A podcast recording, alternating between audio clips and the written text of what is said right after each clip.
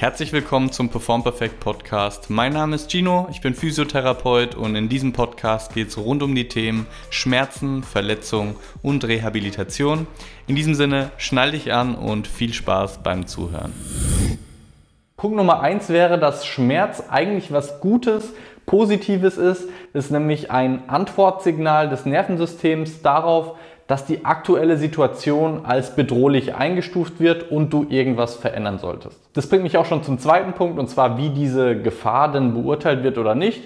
Wir haben super viele Rezeptoren in unserem Körper, die dafür zuständig sind. Ein sehr großer Teil davon sind die freien Nervenendigungen, sind die häufigsten Nervenendigungen in unserem Körper, die sich überall in unserem Körper befinden.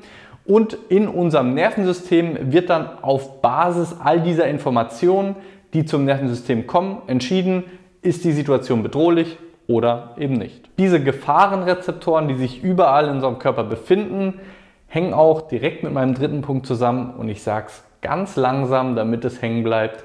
Es gibt keine Schmerzrezeptoren und kein Schmerzzentrum im Gehirn. Merkt ihr das? Wenn in deiner Ausbildung, in deinem Studium oder sonst von wem gesagt wurde, dass Nozizeptoren Schmerzrezeptoren sind, dann lösch bitte diese Information aus deinem Gehirn. Nozizeptoren sind Gefahrenrezeptoren. Schmerz entsteht immer im Gehirn. Die Beurteilung darüber, ob eine Situation gefährlich ist oder nicht, entsteht im Gehirn und nicht in den Rezeptoren selbst. Der nächste Punkt hat einen super großen Effekt auf die Psyche der Patienten bzw. auf dich selbst, wenn du Schmerzen hast. Schmerzintensität hängt nicht direkt mit Gewebeschaden zusammen. Das heißt, Schmerz und Gewebeschaden können komplett unabhängig oder in komplett unabhängigen Intensitäten gleichzeitig auftreten. Du kannst kein Gewebeschaden und extrem hohe Schmerzen oder extrem hohe Schmerzen und kein Gewebeschaden haben. Es ist nicht so eine lineare Korrelation. Je mehr Schmerzen, desto mehr Gewebeschaden. Und das sollte dir und deinen Patienten helfen, das ein bisschen besser einzuordnen und nicht mehr so viel Angst davor zu haben, zum Beispiel Gewebe zu belasten, wenn Schmerzen da sind. Wie ich gerade eben schon gesagt habe, es gibt kein Schmerzzentrum im Gehirn. Da möchte ich aber noch ein bisschen tiefer reingehen. Es sind so viele Areale des Gehirns beteiligt, wenn Schmerz empfunden wird. Und deswegen sollte man sich auch dessen bewusst werden, dass Schmerz kontextabhängig ist. Es ist abhängig davon, was du gerade riechst, was du gerade spürst, was du gerade fühlst, in welcher Körperposition du dich befindest, ob die Sicherheit oder die Gefahr überwiegt. Wenn die Gefahr überwiegt, ist eine mögliche Antwortreaktion deines Gehirns eben Schmerz auszulösen. Es gibt aber auch noch ganz viele andere Reaktionen, mit denen dein Gehirn antworten könnte. Zum Beispiel Motorik, also du verpisst dich oder du verteidigst dich oder dein sympathisches Nervensystem wird total aktiv im Sinne von Herzfrequenz steigt, Atemfrequenz steigt, du fängst übelst an zu schwitzen oder Immunreaktionen, dass die Immunreaktionen nach oben oder nach unten gehen, äh, endokrine Reaktionen, dass gewisse Hormone wie Stresshormone ausgeschüttet werden, etc. pp. Und das ist eben ein weiterer wichtiger Punkt, den du dir merken solltest. Schmerz ist nur eine von vielen protektiven Reaktionen, die dein Nervensystem haben kann. Und diese Reaktionen können entweder gleichzeitig auftreten, die können unterschiedlich stark auftreten, die können komplett übertrieben auftreten. Und das gilt es eben herauszufinden, ob die aktuelle Situation wirklich so bedrohlich ist, wie sie vom Nervensystem eingeschätzt wird. Hey Leute, eine ganz kurze Pause von dieser Episode. Ich wollte einfach mal Danke sagen für das geniale Feedback, das ihr schon dagelassen habt und wollte in diesem Zuge auch einfach mal nachfragen, wenn du noch keine Rezension geschrieben hast auf Spotify oder auf iTunes, dann mach das bitte noch, wenn dir der Podcast natürlich taugt.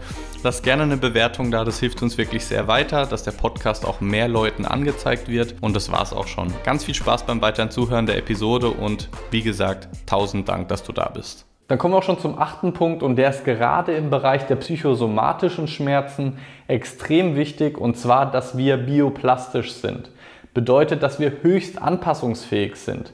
Die Schmerzen können durch erlerntes Verhalten verstärkt werden. Also wenn du Schmerz auf Dauer immer wieder auslöst und das Gehirn immer wieder diese Situation als bedrohlich einstuft, dann wird der Widerstand, der Threshold, mit dem dieser Schmerz ausgelöst wird, mit der Zeit möglicherweise heruntergesetzt, dass du irgendwann bei einem ganz minimalen Reiz schon so konditioniert bist, dass du Schmerz empfindest. Aber auf der anderen Seite bedeutet es auch, dass Schmerz verlernt werden kann. Und das ist etwas, was super mächtig ist, wenn Leute das verstehen, dass die nicht permanent mit diesem Schmerz zu tun haben müssen. Der nächste Punkt ist so wichtig, dass ich es gar nicht genug betonen kann, und zwar Education über Schmerzen. Das ist sowas von wichtig, dass ich es bei allen meinen Schmerzpatienten mache, weil diese, dieses Wissen über Schmerzen die Selbstwirksamkeit der Leute so sehr erhöht, hey, wie entstehen Schmerzen überhaupt? Was bedeutet es, wenn ich Schmerzen habe? Das gibt den Leuten die Möglichkeit, selbst aktiv zu werden, anstatt nur passiv von außen ohne eigenen Einfluss behandelt zu werden. Und diese Selbstwirksamkeit hilft enorm in dem Umgang und in der Therapie mit Schmerzen. Und das schafft auch schon die perfekte Überleitung zum zehnten Punkt.